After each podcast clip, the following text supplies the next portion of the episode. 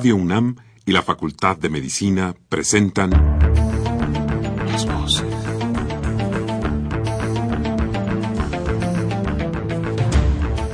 Voces. Las voces. Las voces. Voces. Las voces de la salud. Reflexión y análisis de las ciencias médicas. Acompáñenos.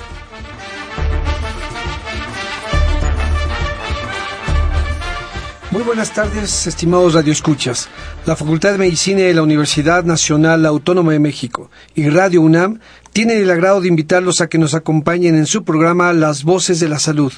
Soy el doctor Eduardo González Quintanilla y el día de hoy para hablar de enfermedades raras. Se encuentra para ello con nosotros la doctora Irene Treviño Frank. La doctora Irene Treviño Frank es médico cirujano por la Facultad de Medicina de la UNAM, con especialidad en medicina interna y neurología en el Instituto Nacional de Ciencias Médicas y Nutrición Salvador Subirán, tiene un posgrado en esclerosis múltiple en el Instituto Nacional de Neurología y Neurocirugía, una maestría en neuroinmunología en la Universidad Autónoma de Barcelona y es actualmente médico adscrito al Departamento de Neurología y Psiquiatría del Instituto Nacional de Ciencias Médicas y, Nutrición Salvador Subirán.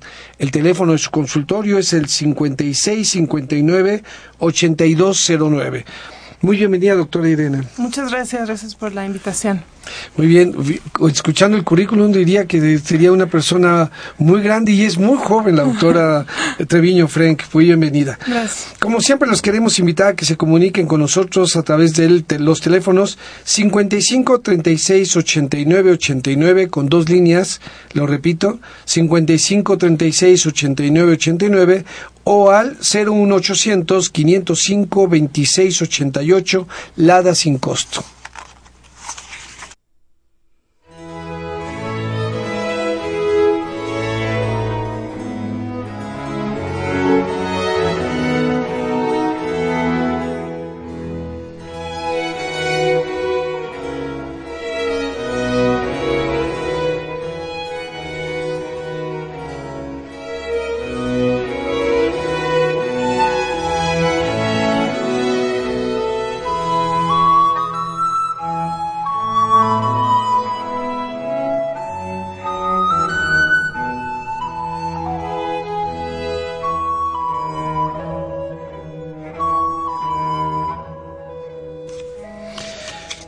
Buenas tardes, de nuevo bienvenidos a nuestro programa Las Voces de la Salud con el tema enfermedades raras.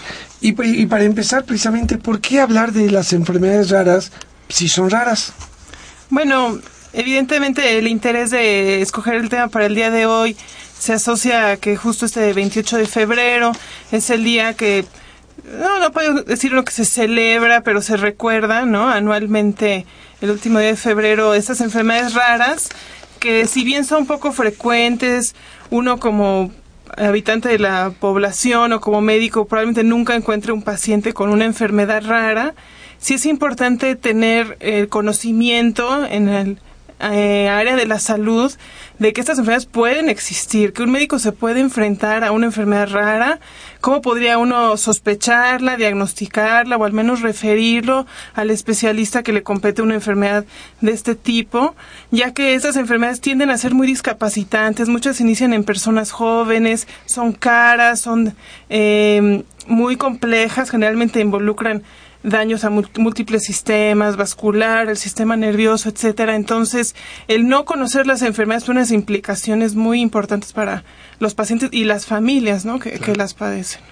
Sí. y me imagino que si no son diagnosticadas eh, precozmente, pues a veces implican todo un peregrinar de las familias o de las personas Sí, que aumenta entonces su costo porque andan peregrinando buscando que alguien les diagnostique, les diga finalmente qué realmente tienen. Claro, eh, es hay una infinidad de diagnósticos que se establecen antes de, de dar el diagnóstico de una enfermedad rara, ¿no? Generalmente, por los, cómo es la consulta, los niveles de atención y de especialización en la medicina, efectivamente los pacientes dan muchas vueltas y esto puede ser bastante complejo, inclusive ya una vez que llegan a un instituto de referencia, finalmente si el médico, si la población nunca ha oído hablar de la enfermedad, nunca ha tenido la información aunque sea básica, pues hay pacientes que pueden estar sin diagnóstico mucho tiempo, quizás hasta que sea demasiado tarde para poder hacer una intervención, cuando es que se pueda mejorar algo, ¿no? Claro. Eh, si no se piensa en ella es muy difícil que, que se diagnostique, pero no solamente los médicos, los mismos eh, personas eh, pueden saber si tengo algo raro, si sí. reúne ciertas características, aunque no sean expertos, para buscar una ayuda mucho más orientada. Y empezando, ¿cómo se clasifica eh, una enfermedad rara? ¿Cuándo le podemos decir es una enfermedad rara o extraña? Sí, estuve haciendo investigación justo en esto, tratando de buscar una definición. Es muy heterogéneo, cada país ha establecido y esto tiene eh, que ver con cuestiones de costos, salud pública, cómo se define una enfermedad que es infrecuente o rara.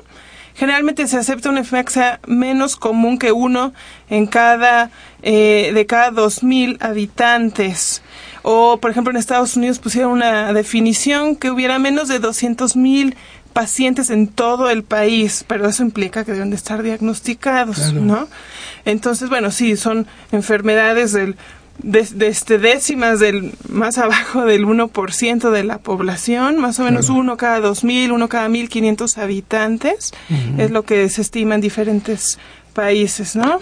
Pero fíjate, cuando ya le das estos números, eh, son raras, pero son 200.000 personas. Exacto. Que tienen que ser diagnosticadas correctamente y atendidas porque a lo mejor así tienen una oportunidad de una mejor, si no cura, a veces una mejor calidad de vida. Sí no es necesariamente parte de la definición, pero sí hay gente que ha propuesto que estas enfermedades se refieran a enfermedades de origen genético, pero no, no es indispensable para tener, cumplir los requisitos de una enfermedad rara. Entonces, aún más es importante detectarlas, porque, ok, está el paciente 1, el paciente 43, el que sea, pero si es de origen genético, estas enfermedades pueden aumentar, se pueden transmitir a la familia. Entonces, en un periodo estático, en un corte número uno, podemos tener 75 mil pacientes, pero pueden pasar los años y pueden eh, aumentar, ¿no? Eh, eh, ¿Qué porcentaje de estos grupos de enfermedades sí son genéticas y, o congénitas y qué grupo no? Pues yo no encontré como una cifra de eso. Lo que pasa, lo que está pasando también con estas enfermedades raras es que cada vez se describen, ni siquiera se, se les asigna un nombre o se encuentran, simplemente se describen. O sea, mire, hemos visto pacientes que tienen tal y tal síntoma, vamos a clasificarlos ya como una enfermedad. Entonces, año con año, década tras década, salen más y más enfermedades raras. Claro. Entonces, la mayoría de ellas pareciera ser de origen genético, aunque no se sabe eh, digamos, el gen involucrado, la causa precisa. Conforme haya más investigación en genética, probablemente se encuentren más genes involucrados en muchas cosas, no solo en enfermedades raras. Eso es mucho de los avances actuales de, de la medicina, pero quizá podría decir yo que un 80% de lo que yo he podido revisar enfermedades raras son de origen genético, pero muchas otras enfermedades que ahorita no tomamos como genéticas puede ser que en un futuro ya se vea una asociación más clara. Ya, ocurre esto. Y en estos eh, grupos de enfermedades con estas eh, características, eh, cuando son genéticas, contienen esta característica, tienen una... Eh, ¿Significa un pronóstico diferente con las que no son genéticas? ¿Sí marca algo que sea genético o no? ¿O solamente, diríamos, marca la mala etiología? Sí, exacto. La, la causa, ¿no? Evidentemente es la diferencia más importante. O sea, generalmente un concepto muy claro, sobre todo lo, lo vemos en neurología, cuando algo es eh, genético desde el nacimiento, pues se espera, muchas veces se ha pensado que se espera que inicie pues, en una edad más joven, por ejemplo, y que gradualmente haya un deterioro, se comporta un poco como las enfermedades en las cuales hay degeneración de la función, enfermedades degenerativas. Pero eso ya se ha visto que tampoco es cierto. Hay enfermedades genéticas que se pueden manifestar hasta los 60 años, ¿no? Entonces, bueno, esa es una diferencia que clásicamente se ha creído. Genético es de niños, y, ya lo demás es adquirido, todas las enfermedades de los adultos, pero eso también está cambiando. Qué complejo, ¿verdad? Lo de, Eso de la medicina. Eh, y vayamos, a lo mejor nos aclara más y vamos eh, enfermedad por enfermedad, conociendo algunas de estas enfermedades. Algunas. Porque el tema es, además, pues enfermedades raras, conozcamos algunas de ellas. Eh, una de ellas es la insensibilidad congénita del dolor o al dolor. Ajá ¿Cómo es esa enfermedad? ¿De, verdad no se siente? Sí, bueno, eh, debo ser sincera, nunca he visto a un paciente con esa enfermedad. Yo no una película. exacto. de... de Stieg Larsson, ¿no? De este libro que los hombres que no aman a las mujeres, eh, seguramente... La chica del dragón en película. Exacto, el público estará más familiarizado con esta historia de, de un, pues era como un matón, ¿no? Eh, por contrato. Casi monstruo porque no sentía. Sí, no sentía el dolor, entonces podía golpear a la gente, caerse, rebotar, no le pasaba nada, era invencible, ¿no? Aparte muy grande, muy, este, muy musculoso. Eh, bueno, es una enfermedad muy rara que ciertamente va en contra de muchos de los ahora sí, conceptos de, de la evolución. Finalmente, el dolor es un sistema de alarma del sistema, del, cuerpo humano, de me estoy haciendo daño, cuidado, quita tu mano de la estufa, este, quítate ese zapato, te estás lastimando el pie, etcétera. Siempre es un sistema de alarma el dolor. Entonces, alguien que tiene insensibilidad al dolor, pues puede tener muchos problemas. Los primeros son pues eh, cortadas, heridas en la piel, problemas las articulaciones, que gradualmente llevan a una degeneración de, de o a una eh, sí, una malformación, ¿no? Que puede llevar en las articulaciones. Eh, son enfermedades muy probablemente de los sistemas de transmisión del dolor, que en el caso del cuerpo humano eso tiene que ver con los nervios, ¿no? Los nervios periféricos que llevan la sensibilidad al dolor, por ejemplo, de las articulaciones, de la piel, transmiten hacia la médula espinal y posteriormente al cerebro. Hay otras enfermedades que producen insensibilidad al dolor, pero a nivel cerebral. Es decir, el nervio sí siente el dolor, pero el paciente no lo procesa, no lo, no lo percibe, no, no manda la información a, a, la conciencia de tengo dolor, pero sí produce dolor. Esas son enfermedades más psiquiátricas. ¿no? Pero esta insensibilidad congénita, dolor, como bien lo, lo dice su nombre, probablemente sea de origen genético y tiene que ver con alteraciones de, de, cómo se ha generado el sistema nervioso autónomo y la transmisión nerviosa del dolor. Pero, empezando con esto que decías del dolor, finalmente es un mecanismo de defensa que nos protege. ¿Alguien puede llegar a la edad adulta sin haber tenido lesiones porque sin sentir dolor pues efectivamente, eh, el riesgo de traumatismos, lesiones, pero además este, eh, lesiones crónicas sobre una parte, por ejemplo, las extremidades, que son las más expuestas, este podría ser como la regla. ¿Llegan a la edad adulta, por lo menos en la bibliografía? Eh, si se ha diagnosticado a tiempo y no hay complicaciones, sobre todo yo creo que serían infecciones, las complicaciones más frecuentes, con cuidados adecuados, finalmente el paciente es su único problema es que no, no siente dolor. Pero bueno, Puede, por ejemplo, le da apendicitis, no percibe el dolor, puede morir por una sepsis eh, abdominal o problemas de la vesícula, etcétera. O sea, esos sistemas de alarma de defensa, por supuesto que está disminuida la sobrevida, ¿no? No es como que esté marcado que viven en promedio 40 años, pero se antoja difícil que alguien con un problema así pueda superar todos los retos de la vida, ¿no? Claro. Este, porque paradójicamente el dolor es bueno. Claro, es el que nos avisa cuando, cuando algo va mal, ¿no? Claro. Eh, dicen, si duele es que está vivo, si no... Este, entonces, eh, llevado a esto, pues es difícil, ¿no? Una sobrevida muy, muy larga. Eh, ¿Hay exámenes para diagnosticar esto? ¿Cómo, ¿Cómo sabe alguien, aparte de que dice no tengo dolor, hay este, alguna manera de saberlo? ¿Y, tratamiento existe para esto? Hay pruebas que se llaman pruebas neurofisiológicas en las cuales se ve la función de, de los nervios periféricos. Se puede estudiar, eso es bastante novedoso, se puede estudiar cómo conducen el dolor a algunos nervios, eso se, se pudiera hacer esa prueba. Eh, y no, tratamiento no, finalmente habla de, de una ausencia de función de una estructura importante y hasta donde yo sé no hay un tratamiento específico para esto. No, hay un tratamiento específico, solamente el control y el seguimiento. Sí, los cuidados, etcétera. Eh, otra de, enfermedad que hasta tiene un nombre raro, este Gilles de la Tourette. Ajá, Gilles de la Tourette. Gilles de la Tourette. Sí. ¿Qué es esta enfermedad? Esa es una enfermedad que eh, tenemos ya un poco más de experiencia, sobre todo en neurología. Es una enfermedad cuya causa no se conoce muy bien. Se postula que puede ser nuevamente de origen genético, si no ha identificado un gen responsable. Pero es muy característico lo que presentan los pacientes, una enfermedad neurológica, que hay alteraciones del comportamiento y del movimiento. Los pacientes tienen tics, que pueden ser tics de mover el cuello, por ejemplo, guiñar un ojo, mover una mano, en fin, como tics de muchas personas.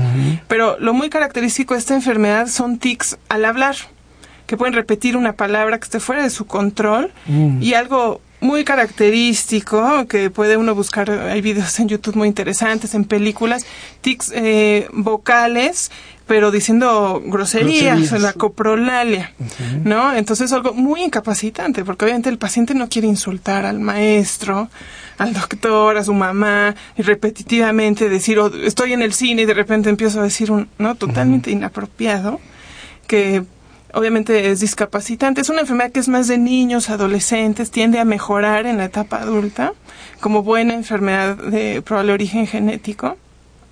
Y cada vez se ha visto que se asocia a otros problemas de la conducta. Por ejemplo, déficit de atención, eh, trato- trastorno obsesivo compulsivo. Entonces, lo que se ha visto, sobre todo en las nuevas clasificaciones psiquiátricas, es que parece ser un espectro de enfermedad. Hay pacientes que tienen lo clásico, ¿no? Los tics vocales, la coprolalia, tics motores, de que mueven el cuello, la- un- una mano, lo que sea. O hay pacientes que tienen menos tics, no tienen los tics típicos vocales, pero tienen, por ejemplo, déficit de atención o conductas obsesivas con la limpieza, con, en fin, con muchas ¿Y, y cosas. cómo se diferencia entonces entre Sí. alguien con un eh, síndrome obsesivo, Sí. compulsivo, de alguien que tiene Tourette, el síndrome de Tourette? Eh, El, sínd- el trastorno obsesivo compulsivo, hasta donde yo sé, eh, finalmente sus síntomas, sus signos son puramente psiquiátricos, no tiene ninguna otra alteración. Y el chiste de la Tourette sí se acompaña de los tics, o sea, sí, son- sí se requieren para el diagnóstico. Esto es, ¿no? eh, aunque sea poco, pues sí tiene que Sí, tener algo, tics eh, físicos o tics Ah, verbales con esta coprolalia. Exacto. ¿Y, y cómo diagnostica un profesor o un, este, cómo diferencia a sus Sí. alumnos groseros de los que tienen Tourette con, con los tics? Entonces, con No, eh, pues sí. porque diríamos todos conocemos, este, hoy muchos que tienen síndrome de Tourette, diríamos, ¿no? Sí, claro. O sea, el tic lo muy característico es que sea lo que sea, porque una amplia gama de posibilidades de tics siempre es el mismo. O sea, es lo que nosotros llamamos es. estereotipado. Ah, muy Es bien. decir, el paciente siempre dice la misma grosería, la misma grosería, o varias groserías, pero las mismas, las repite las mismas. O es el mismo movimiento, por ejemplo, voltear hacia la derecha, voltear hacia la derecha, hacia la derecha. Es, es es. el tic que se repite, ¿no? Esto Eso es. es muy característico. Eh, yo tengo una anécdota, alguna vez me tocó dar una clase y yo permanentemente me distraía a un alumno que parpadeaba y parpadeaba y parpadeaba, ¿no? Yo no podía dejar de voltearlo a ver, ¿no? Y, y justo, o sea, después me dijo, es que yo tengo este problema, ¿no? De, de los tics que por supuesto están fuera de mi control. Y por parpadear tanto, pues me han ajustado los lentes mil veces, que será porque no veo bien, que no pongo atención, ¿no? Porque siempre era el mismo problema repetitivo. Obviamente tardó muchísimo en diagnosticarse y eso desgraciadamente sigue siendo la regla en esta enfermedad como en otras enfermedades raras. Y, y además, bueno, con esta característica, Sí. me imagino que vivirán además una gran presión y, y sanciones y, Sí, y tal vez sin entender que tiene que tiene este problema. Sí, sí, no, porque los tics motores, alguien que tiene un movimiento raro, pues automáticamente es rechazado, ¿no? Siempre se le va a ver como el raro. Bueno, y si aparte dice cosas inapropiadas. Claro. Entonces, afortunadamente es una enfermedad que tiende a remitir, a mejorar con el tiempo. ¿Ah, sola? Sola. La mayoría de los pacientes, eh, adultos jóvenes, después de los 30 años, mejoran mucho. Pero bueno, mi experiencia de pacientes que, aunque han mejorado, es que quedan como, pues ya han tenido tantos problemas toda su vida, quizá como un estrés postraumático. O sea, son pacientes que, que sí es muy, muy deteriora mucho la calidad de vida, ¿no? Aunque estén mejor, pues ya les queda como este estigma, etcétera, o inclusive miedo de que pueda regresar Y- la y- enfermedad. ¿Y hay algo que hacer? O sea, ¿se tiene Sí. que esperar a los 30 años o se Sí. puede hacer algo por mejorar la condición de ellos antes? No, eh, afortunadamente esta enfermedad no hay un tratamiento para la causa, pero afortunadamente hay un tratamiento para los síntomas. ¿no? Hay, eh, como se, se cree que tiene que ver con el- los mecanismos de regulación de impulsos en el cerebro, eh, sobre todo en los, en los ganglios basales, los núcleos de la base, hay medicamentos que se inventaron, digamos, para la esquizofrenia, que son antipsicóticos, pero sirven también para, para los tics de, de Tourette. También hay intervenciones psicológicas, lo que se llama el biofeedback, o sea que, porque el estrés siempre empeora estos movimientos, que puede ayudar a, disminuirlos. Y para pacientes que no responden a nada, estuve leyendo hace poco, hay intervenciones con cirugía, con estimulación, finalmente de estas zonas del cerebro que no están funcionando bien. Eso se puede hacer en estimulación cerebral profunda para casos ya muy avanzados que no respondan bien a, a tratamiento. Entonces es un tratamiento sintomático. No va a curar la enfermedad, no va a modificar quizá el tiempo que duraría enfermo, pero puede ayudar a que el paciente pues no sufra tanto, exacto. Pues ojalá no escuchen precisamente pues esos padres o profesores que tienen, puedan tener estos eh, alumnos y, se les no se les ponga esta etiqueta, ¿no? De raros, sino que tienen esta enfermedad y puedan recibir esta ayuda. Sí. Eh, y hay algunas otras. Hay una que es rara, pero que eh, hoy tal vez ha adquirido una eh, es más expuesta se conoce más por tal vez por los personajes que han sido eh, que la han padecido y que ha sido motivo de libros o ellos mismos han generado algunos libros motivacionales etcétera y películas que es la esclerosis lateral amiotrófica qué es exactamente esta enfermedad doctora Sí, sí, efectivamente es una enfermedad que ha cobrado mucho interés, yo diría, en el, último año. ¿no? Por eh, cuestiones Finalmente se hizo una campaña de publicidad de una asociación internacional para fomentar el conocimiento y reunir fondos para investigación, o de la cubeta esta con hielos. Eh, y bueno, recientemente con la, la película que está basada en la biografía del profesor Hawking, que se ha dicho que padece esta enfermedad, los neurólogos siempre lo cuestionamos. Es una enfermedad devastadora, muy grave, en la cual se va perdiendo la función de las neuronas que controlan el movimiento. Las neuronas tanto en el cerebro como en la médula espinal. Entonces, es una enfermedad prototipo de lo que se llama neurología degenerativa, o sea, que se va perdiendo la función. Se va perdiendo la función de qué? Pues del movimiento, finalmente. ¿Qué tipo de movimiento? Pues el movimiento de las extremidades, la capacidad de tener fuerza en una mano, posteriormente de caminar, eh, ya a grados más avanzados, pues de poder tragar la comida, la fuerza inclusive para poder expandir los pulmones cuando yo respiro. Entonces, esto obviamente lleva a una discapacidad muy grave, muy severa y es una enfermedad que cuando, bueno, sí se trata de una verdadera esclerosis lateral amiotrófica o ELA, por la, abreviatura, eh, es mortal en poco tiempo, poco tiempo nos referimos dos, cuatro años, ¿no? El, promedio de sobrevida de los pacientes con ELA es de dos años. La mayoría de los pacientes fallecen por complicaciones debidas a, desnutrición y broncoaspiración. No, no, tragan bien la comida, se va al pulmón, eh, falla el pulmón, entonces el paciente, digamos, muere como en asfixia. Eh, y bueno, con cuidados adecuados, como quizás sería el ejemplo de lo que se ha podido hacer con el profesor Hawking, pues los pacientes pueden mantenerse estabilizados más tiempo.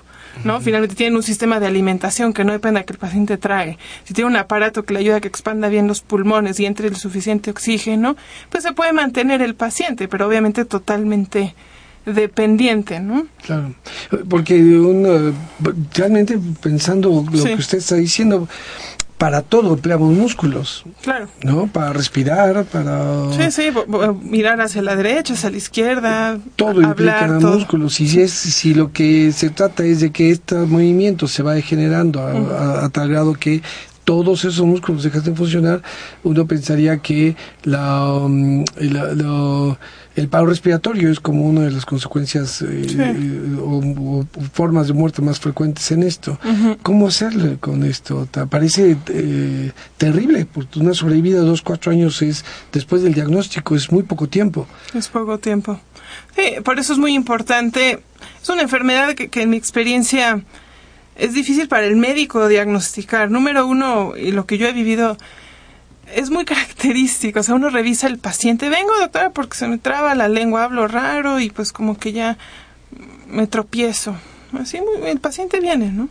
Y lo empiezan a revisar y tiene alteraciones tan específicas de la exploración física y neurológica que ya inmediatamente uno piensa, ELA.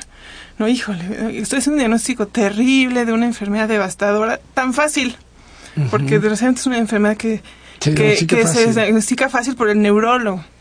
Entonces, ahí entra uno en la disyuntiva. Bueno, ya le digo cómo le voy diciendo lo que espera. La verdad sí se recomienda, según el, eh, obviamente tomando en cuenta cada paciente, pues sí se, se recomienda emitir el diagnóstico, anunciar el diagnóstico pronto, porque justo mucho del tratamiento y de los planes que se tienen que hacer de vida, se tiene que hacer cuando el paciente está en buenas condiciones, ¿no? o sea, que él sepa lo que le espera, que la familia se prepare, que puedan eh, tener el apoyo necesario para los cuidados que llegue a necesitar, que deciden si se va a hacer o no. Finalmente el paciente puede decidir si quiere o no X intervención para, para mantener este para mantenerse respirando, comiendo, etcétera. Entonces, esa es la, la disyuntiva, ¿no? Tenemos poco tiempo, debo de decirle pronto lo que le espera, pero también le estoy anunciando a alguien muy rápido lo que puede pasar, ¿no? Entonces hay pacientes que al principio pues no, no nos creen, obviamente. A ver, ¿cómo, doctor? Yo vine caminando, vine hablando, me dice que en dos años no va a poder hacer nada. Cambio de opinión, voy por otra opinión, etcétera, etcétera. Eh, muy válido, pero finalmente, dramáticamente, si el diagnóstico está bien hecho, este, eso es lo que va a ocurrir. Sí, hay variantes, ¿no? Que se confunden con ELA, de personas que les va un poco mejor, que no tienen, por ejemplo, tanta degeneración para pasar el alimento, que no tienen tanto problema para la fuerza de la respiración. ¿Y esos cuáles son? ¿Entran dentro de estas raras también? Sí, la esclerosis lateral amiotrófica, la ELA, entra del grupo de enfermedades de las eh, de las neuronas motoras, las neuronas del movimiento. La más típica es la ELA, pero hay otras enfermedades de motoneurona que no son ELA, que pueden tener una sobrevida un poco mejor. Entonces, sí, y también son raras. De hecho, son más raras que la ELA. De las enfermedades de motoneurona, la más común es la ELA. Y, para que no me quede yo con la curiosidad, y seguramente alguno de nuestros escuchos también usted dijo que usted los neurólogos ponen en duda la, el diagnóstico de ELA del profesor eh, Hawking. Este, ¿Por qué? Porque, porque tiene mucho tiempo de, sobrevida. Sí, sí es claro que ha tenido un apoyo impresionante para moverse, para la respiración, para la alimentación pero bueno, pues sería el único caso que se ha reportado que vida décadas con la enfermedad. ¿Y qué variedad sería? Entonces, si no pues es él a lo que tiene, ¿qué tendría el profesor? Pues debe ser una enfermedad de motoneurona de las variantes que, que no evolucionan tan rápido ¿no? que preserva un poco más de función. Claro. Es lo que todos, lo que todos los neurólogos decimos, Sí. Y, alguien normalmente, aún con todo ese apoyo, es difícil. Primero, es un apoyo de esa naturaleza, implica un gasto, una inversión muy, muy fuerte. Es difícil que normalmente la gente lo haga o, tenga para poderlo hacer. Sí, aparte, no es solo la inversión, el tiempo, ¿no? Finalmente, alguien que es totalmente dependiente que requiere cuidador todo el tiempo, implica, si no se puede pagar, se puede un cuidador remunerado, que obviamente es un gasto, pues alguien, un familiar que lo vaya a cuidar y entonces esa persona deja de trabajar. Entonces sí, lleva a problemas muy intensos este, toda la dinámica familiar. Hay asociaciones, hay asociación de pacientes con ELA, eh, y eso es uno de los esfuerzos que se debe hacer en nuestro país, ¿no? Porque se invierte, por ejemplo, en los gastos del hospital pero todo lo que lleva en casa el paciente, eso no, no hay apoyos. No hay apoyos, como en cuanto a políticas públicas. Exacto, eso sí es muy importante para lo que llamamos el tratamiento paliativo, o sea, para mejorar estas o estabilizar estas complicaciones. Claro. Otra enfermedad eh, que está dentro de este grupo es el síndrome de Marfan. ¿Qué es el síndrome de Marfan? el síndrome de Marfan, escuchas. Bueno, obviamente también es una enfermedad rara eh, yo he tenido la fortuna, no sé si la fortuna, pero sí se ven casos en institutos de referencia. Los primeros pacientes que vi, los vi en el Instituto de Cardiología, porque es una enfermedad en la cual está afectada el tejido conectivo, que está muy en relación con eh, problemas de la piel, de las articulaciones, de las arterias, de las válvulas del corazón. Entonces yo por eso cuando he visto pacientes con Marfan ha sido en el contexto de enfermedades vasculares o de, de o cerebrovasculares, por ejemplo, un paciente que se le lesionó una arteria y entonces eso le provocó un eh, fallo en las circulaciones del cerebro, un infarto cerebral, y ya estudiando el paciente finalmente se concluyó que lo que tenía era un problema de, de cómo está conformada las arterias, ¿no?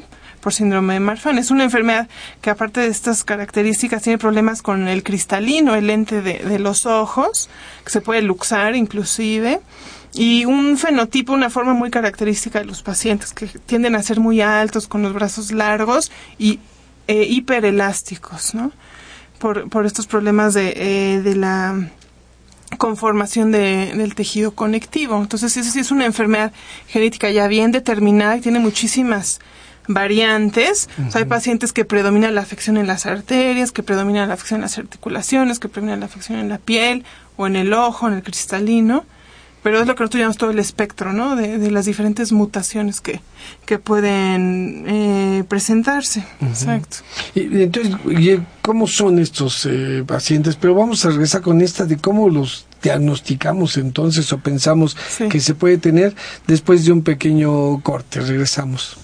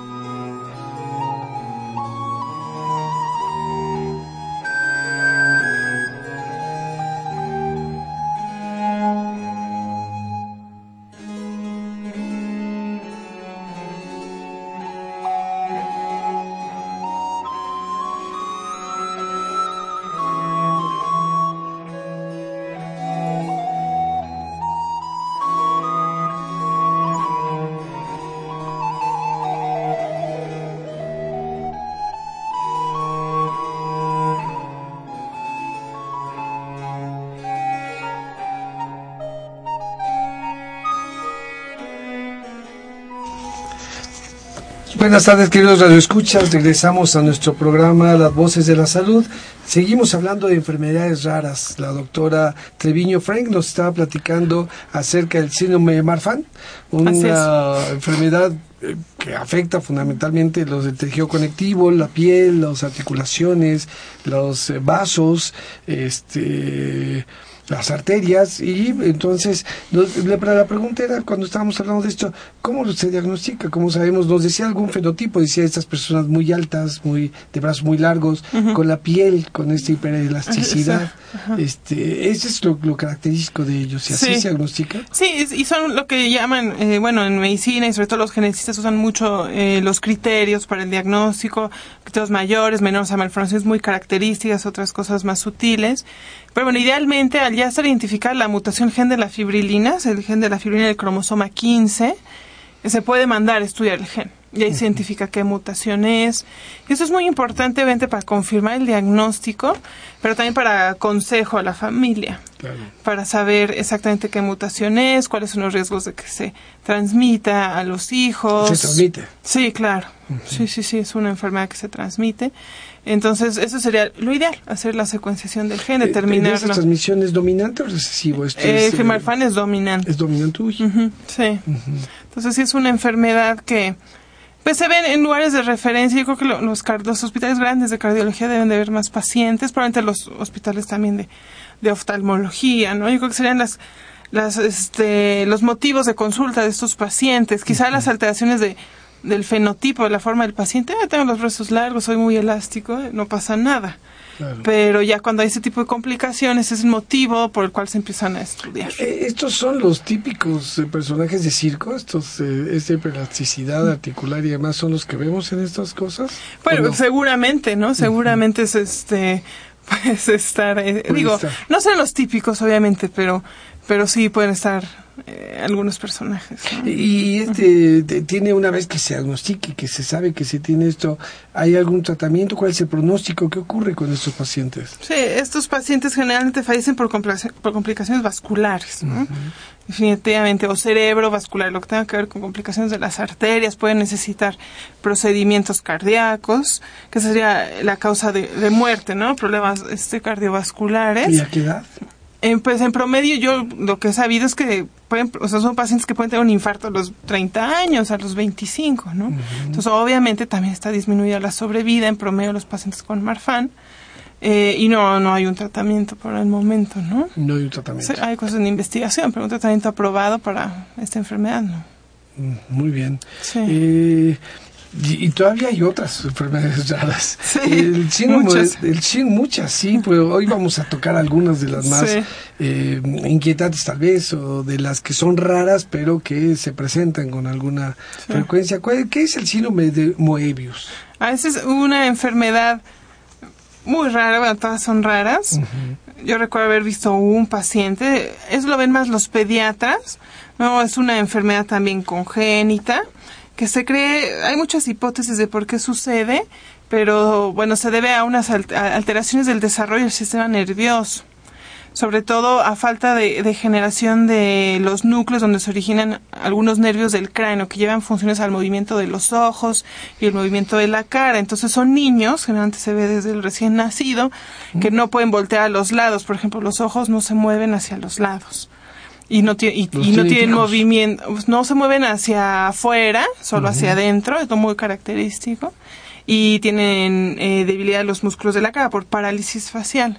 Eso es una falta de, de, generación de los núcleos de estos nervios del sexto y del séptimo nervio craneal. Es lo muy característico. También se puede ver otras alteraciones del movimiento, por ejemplo, para articular el lenguaje, para tragar, ¿no? Disfagia, disartria, así le llamamos eh, pero lo más característico es esto de los ojos y, la parálisis facial. Estuve buscando si había algún avance en, la causa de, del síndrome de Moebius. Hay algunas hipótesis. Se ha visto que hay una asociación muy común con mujeres que han tenido problemas de sangrados o de bajas de la presión durante el embarazo. Entonces, eso quizá tenga que ver con estos problemas del riego sanguíneo al cerebro del, del feto, ¿no? Cuando está en desarrollo. Pero bueno, tampoco es una asociación directa, ¿no? Obviamente no todas las mujeres que lo presentan eh, tienen un hijo con síndrome de Moebius, pero bueno, eso se, ha reportado como un factor de riesgo. Entonces, bueno, sí, se debe diagnosticar idealmente entonces desde el nacimiento, el primer mes de vida. ¿Qué ocurre con estos niños? ¿No pueden voltear hacia los hacia lados, los lados ajá y tienen esta parálisis, facial. y esta inexpresión. Sí, Que, que para un bebé eso puede ser muy grave porque finalmente dependen los bebés de los reflejos de succión, ¿no? Para poder alimentarse. Entonces, pues es quizá uno de los primeros cosas que pueden notar las mamás. Que, que, que no succiona bien, que no traga bien el alimento. También puede tener otras alteraciones ya inclusive de la conformación de la mandíbula, de la boca, ¿no? Pero sí, ese sería como el motivo de consulta más común, yo creo, antes de que se fijen que no es hasta los lados externos y la parálisis facial, la debilidad para, para la succión. Sí, porque mucho el estímulo del desarrollo eh, del macizo facial es precisamente el estímulo de los músculos. Y cuando no se tiene pues puede haber esta también alteración en el crecimiento del sí claro. sí porque el, trofismo no de, los músculos y a raíz de eso también los huesos de la cara pues es disminuido. Y, pero sobreviven suena como que podría ser una enfermedad de las que hemos mencionado porque la verdad es que este, suenan muy eh, con muy pronósticos muy malos casi todas las que hemos hablado esta también tiene un pronóstico tan malo? Pues eh, por las complicaciones a las que puede llevar estos problemas de, de la deglución, sí puede tener, llevar a complicaciones de desnutrición, sobre todo broncoaspiración, ¿no? Que las flemas este, no, no se traen adecuadamente, entonces eso puede llevar a infecciones en el pulmón. O sea, generalmente son niños que tienen una expectativa de vida más corta, ¿no? Oh, por eso sí lo ven más los pediatras. ¿Llegan adultos? Pueden llegar con muchos cuidados, pero no es no es la regla, ¿no? No es la regla. No. Mm, sí, son enfermedades, raras. Como no se ha identificado un gen responsable, pues este, todavía está muy lejos que se pueda hacer una terapia específica, ¿no? para, para la enfermedad. Pero bueno, yo creo que lo más importante es diagnosticarla a tiempo. Claro. Otra enfermedad rara de, de estas es la progeria de ¿Cómo- ¿Qué es enfermedad? Sí. Aparte de tener un nombre rarísimo. Es una enfermedad eh, pues muy interesante eh, para los geriatras. Es fascinante el modelo de la progeria en la cual hay un envejecimiento acelerado. Un envejecimiento prematuro, sí, y acelerado. O sea, son niños, o sí, generalmente son niños que desde los 4 o 5 años de edad ya tienen un fenotipo, características clásicas de, de un adulto mayor, de un anciano, ¿no? Entonces, eh, pues desgraciadamente estas personas o estos pacientes tienen una expectativa de vida muy corta, a la adolescencia, menos de 18 años, en la cual eh, desarrollan todas las complicaciones típicas de una persona de, de- de mayor edad, ¿no? Problemas, por ejemplo, un infarto a los 8 años de edad, aterosclerosis, nuevamente las características muy típicas, arrugas, eh, lo muy característico es que son niños que dejan de crecer, Sí, tienen talla chiquitos. baja, ¿no? Y bueno, es una enfermedad rarísima. Según lo que busqué, es uno de cada siete millones de recién nacidos. Pero bueno, si estamos hablando, por ejemplo, del caso de nuestro país, que es un país de más de 120 millones de habitantes, pues debería de haber más pacientes, ¿no? Sí. Eh, aunque se ha visto que es mucho más común en países de origen caucásico, raza blanca. Aunque sí ha habido casos, hay casos en- de, de progeria en México, o dices tal vez no los que tal Sí, vez no se yo sé de ¿o dónde uno. Yo, yo- como es muy característico, sí se deberían de, de diagnosticar, sí se deberían de diagnosticar, ¿no? Y son pacientes que, de- que tienen que estar en instituciones de referencia, ¿Y- ¿Y qué, definitivamente. qué ocurre? ¿Por qué esta enfermedad? Es, también ¿Por qué es una enfermedad, esa sí es una enfermedad genética bien determinada, que el gen, la mutación del gen de la laminina, que nuevamente es una proteína que está involucrada en el tejido conectivo, entonces por eso se afecta la piel, por eso no crece bien el paciente, por eso tiene problemas de aterosclerosis, infartos, etcétera. O sea, es una alteración que debería o es, eh, es exactamente lo que nos ocurre a todos en la vejez, pero les pasa Pero a ellos, muy rápido, o sea, es acelerado, muy extremo Sí. y obviamente prematuro. ¿no? pues muy prematuro. Sí, muy Sí, prematuro. es una tragedia esta, esta Sí, enfermedad sí, es una enfermedad. No solamente por lo, lo limitante para, para un niño, ¿no? Sí. Porque lo, que lo limita casi para todo. Sí. Eh, por el estigma, por, la- Sí. por este, la sociedad misma, pero además con un pronóstico terrible. Sí, es poco frecuente, no sé si usar la palabra afortunadamente, bueno, porque estos pacientes viven poco y ya para cuando llegan a la adolescencia generalmente tienen un desgaste muy importante, entonces las probabilidades de que se hayan reproducido, que tengan hijos, que transmitan la enfermedad es muy baja. Entonces por eso se continúa siendo una enfermedad poco frecuente. Claro. Eh, Y, y vamos a dar curso a una llamada de uno de nuestros radioescuchas, Sí. Laura Martínez, nos pregunta, ¿la espina bífida expuesta es una enfermedad rara? Después, em, los defectos del tubo neural, que es lo que incluye la, la espina bífida, eh, son enfermedades, no son tan raras. Si usamos esta definición de uno de cada dos mil, eh, pueden estar presentes en hasta en el 1%, 2% de los recién nacidos. Los defectos de tubo neural hay un espectro, ¿no? Puede ser espina bífida oculta o ya una espina bífida ya más manifiesta, inclusive con herniación de las meninges, este meningocele o mielo meningocele. Entonces, son infrecuentes quizá para el conocimiento general, pero si tomamos en cuenta ya una definición epidemiológica, yo creo que ya no entraría, No es un poco sí. más común. Sí, yo creo que Sí. casi todo médico lo ha visto Sí. en algún momento. ¿no? Sí, sí, Este, afortunadamente ha bajado la prevalencia con, con la, la prevención con el uso de ácido fólico Claro. prenatal. Y bueno, y aprovecho entonces este momento también para decir que pues existe el Día Internacional de Enfermedades Raras.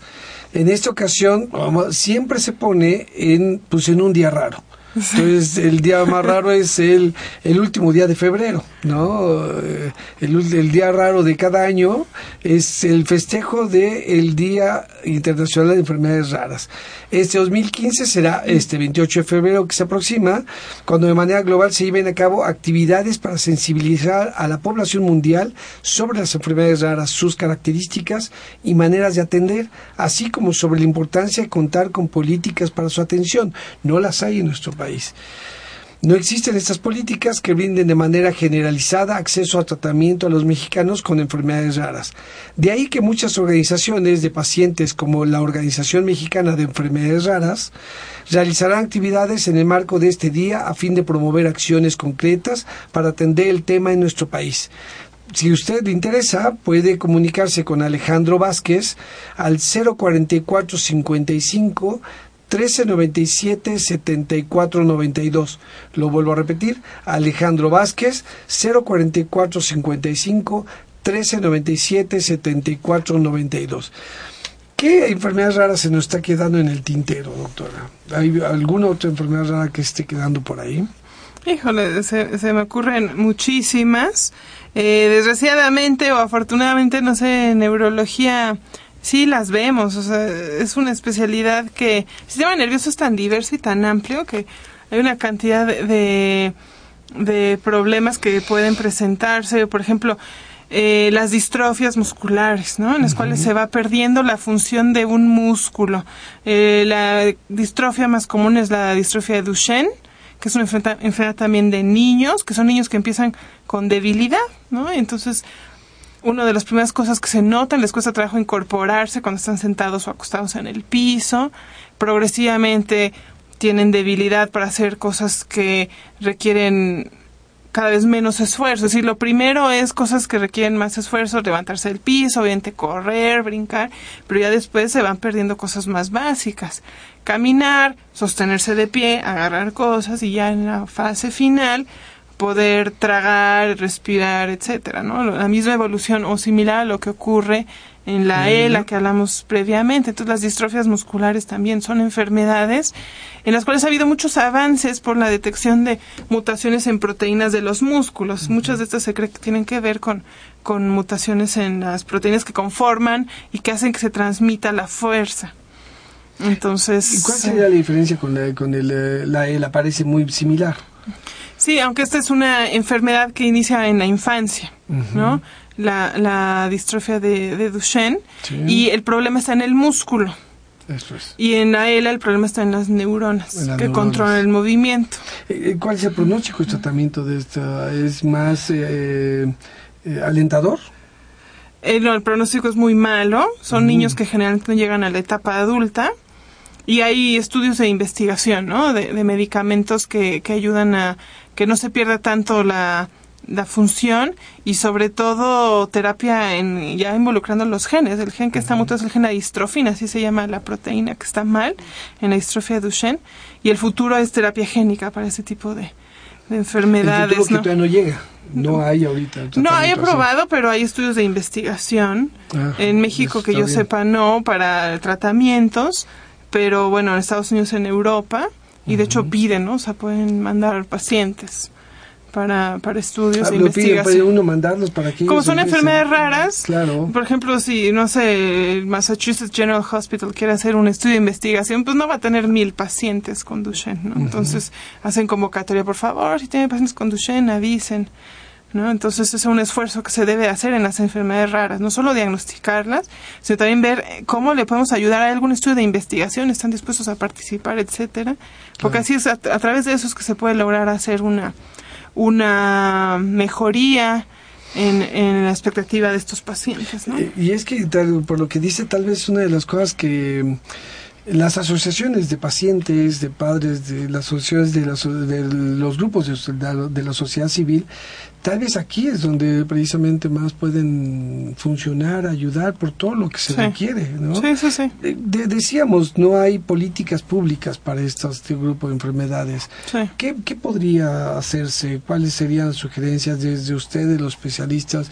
¿Qué públicamente en políticas podría hacerse para poder apoyar, mejorar, eh, no sé si el diagnóstico solamente, además el, tratamiento, ¿cuáles serían, podrían ser estas políticas?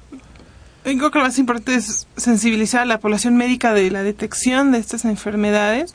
Quizá el médico familiar no, no debe tener la obligación de diagnosticar una distrofia de Duchenne, por poner un ejemplo, pero al menos saber, esto me suena a que está perdiendo la función del músculo un niño, lo mando rápidamente al especialista, ¿no? Al neurólogo pediatra, que sería en ese caso el que sería lo más indicado.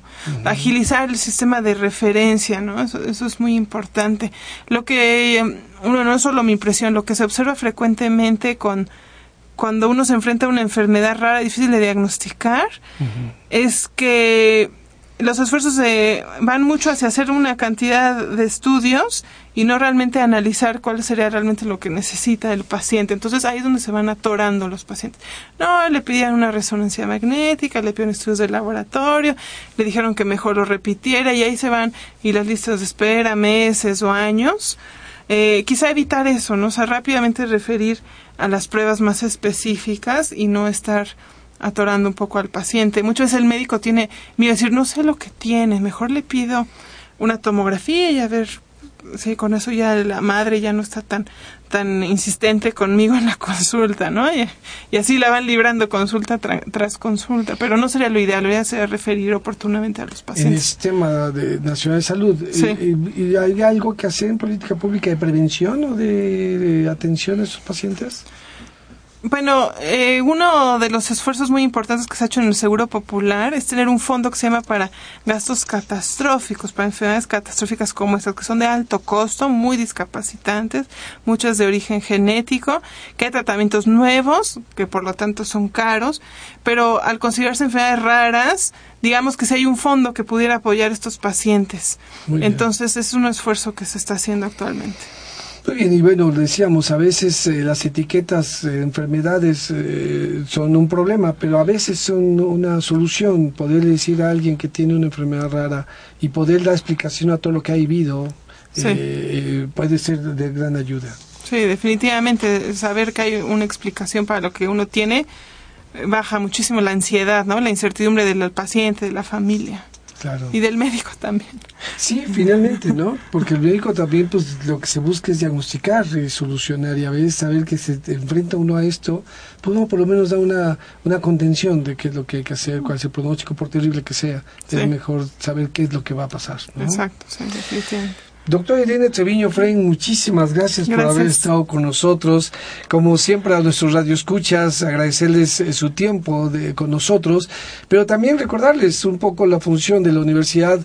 Eh, de una de sus tres grandes funciones es la difusión del conocimiento y de, de la ciencia y la cultura, pero esto no tiene eh, o tendría su mayor efecto si usted nos ayuda a hacer eso. Platíquele a sus vecinos, a sus familiares, a sus amigos de lo que escuchó aquí, sí, y dígales que lo escuchó aquí en Las Voces de la Salud, un programa que fue una coproducción de la Facultad de Medicina y Radio UNAM. Y a nombre del doctor Enrique Bichers, director de la Facultad de Medicina, y de quienes hacemos posible este programa, la producción y realización de la licenciada Leonora González Cueto Bencomo, la licenciada Erika Lamilla Santos, en los controles Socorro Montes y en la conducción un servidor, el doctor Eduardo González Quintanilla, les agradecemos su atención. Radio UNAM y la Facultad de Medicina presentaron Las voces.